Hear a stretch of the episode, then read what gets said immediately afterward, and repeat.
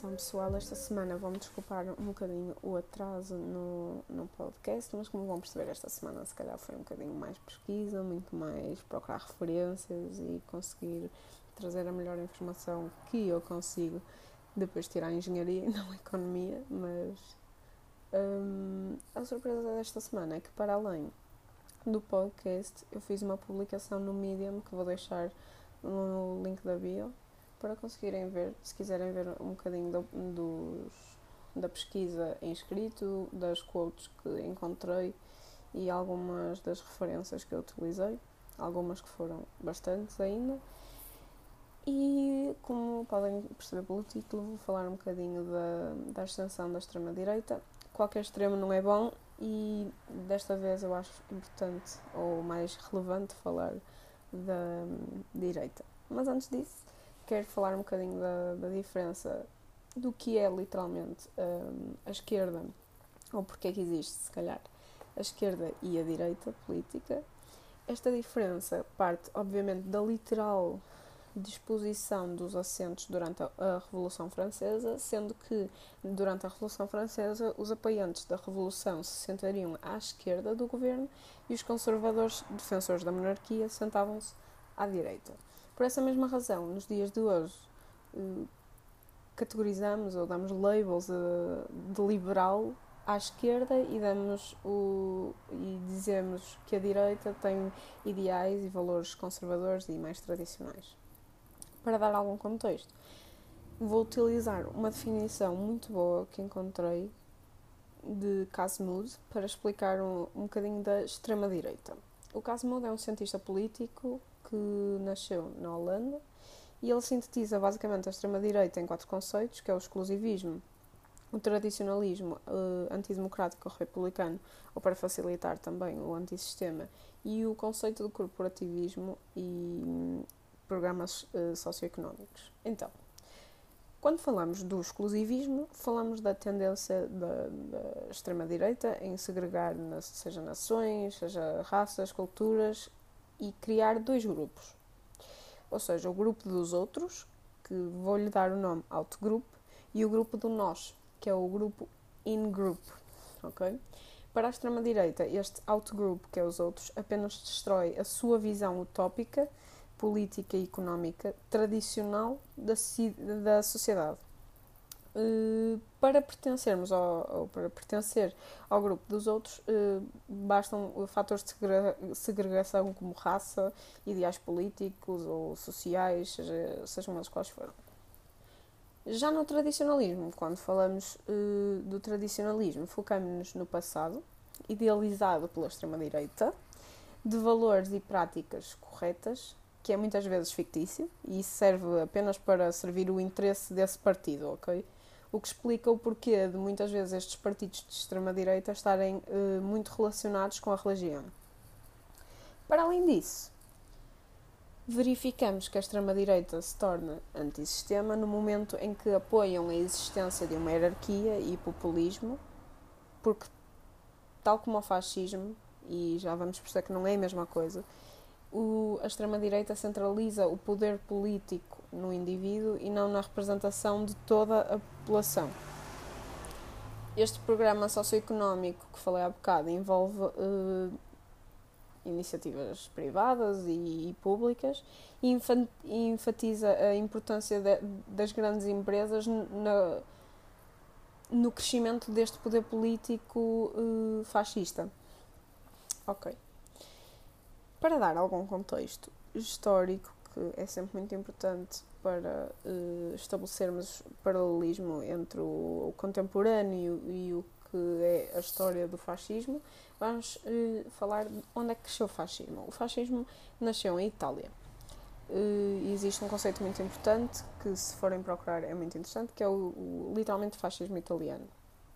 E o, o fascismo, portanto, nasceu em Itália depois da Primeira Guerra Mundial Hum, o que claramente influenciou a evolução da, da política europeia e serviu como inspiração. Ok, um senhor, e peço desculpa, eu não sou ital italiana, mas uh, Gabriel D'Annunzio, em 1919, claramente influenciado por ideais nacionalistas.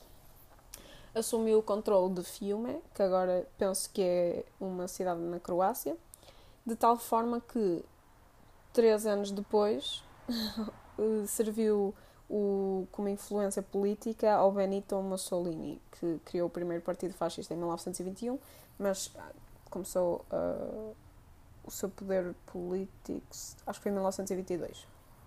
Pronto. Durante o século XX, vários outros regimes podem ser uh, descritos tal e qual uh, estes, ou seja, como fascistas, ou pelo menos foram influenciados pelo fascismo. Eu só vou falar dos mais relevantes, que são basicamente o Partido Nacional Socialista, que é o Partido Nazi da Alemanha, de 1933 a 1945, do Hitler, o, o, a União Nacional, que é do António Salazar, o Fatherland Front, que é da Áustria, e são dois senhores que eu nem vou tentar dizer o nome, mas é muito interessante e, e está no, no post, uh, na Iugoslávia, que foi o Yugoslav Radical Union, que deve ser a União Radical da Iugoslávia, provavelmente. Uh, a 4th of August Regiment, que foi na Grécia, do Ioannis Metaxas, Metaxas, não sei, desculpem. Feti de las Rondes, que é do Francisco Franco, na Espanha. Estes, pelo menos, são os mais relevantes, claro. Existe, existem mais. Mesmo Ok, e agora vou falar um bocadinho da diferença entre o fascismo e a extrema-direita, porque a extrema-direita é um termo minimamente recente, e eu estou a dizer minimamente, ok? Mas são, são conceitos políticos distintos. A extrema-direita contemporânea é que inclui ideais muito presentes na descrição do, do fascismo, que eu vou aqui também incentivar a leitura do Humberto Eco, que tem 14 razões, 14 razões ou 14 características do fascismo, e o que têm em comum os dois é o nacionalismo, conservadorismo e hierarquia. Um dos conceitos cruciais para a explicação da extrema-direita ou fascismo é o populismo. E o que é que é o populismo? O populismo é a tendência política em, na criação de uma divisão entre as massas e a, e a elite e a insistência na prevalência da vontade do povo, entre aspas. O populismo, o fascismo e a extrema-direita partilham características muito, muito comuns, que é a divisão, lá está, a divisão da sociedade em dois campos, que é a elite e o povo, antagonismo intelectual, que é a rejeição de, da ciência, a rejeição de, sei lá, um bom exemplo que agora não quero desenvolver muito porque estou a falar da Europa, mas o Trump, quando uh, recusou uh, falar de cientistas ou quando fala de cientistas uh, utiliza factos que não existem, factos errados, mais, a promoção de visões opostas, a promoção das, força, das forças militares, judiciárias e políticas e a intolerância pelos outlets da, da média. Portanto, posso falar, é que se pode falar de qualquer líder de, de extrema-direita que vamos uh, conseguir encontrar estas características nesses líderes. Para além disso, o maior estímulo atual neste momento para a ascensão da extrema-direita na Europa é o nacionalismo, que se baseia na, na frustração do povo para com o governo atual, contemporâneo, e preocupações sobre a globalização e imigração. Foi aí que se encontrou mais a ascensão desta extrema-direita, então. Por toda a Europa, verificamos totalmente esta ascensão política extremista, impossível de não notar, principalmente causada pela aplicação de medidas de austeridade no, um, na, na crise financeira de, de 2008, que consequentemente vai criar algum euroceticismo, uh, tanto em Portugal como nos países afetados uh, pelo FMI e pelo, por estas medidas de austeridade.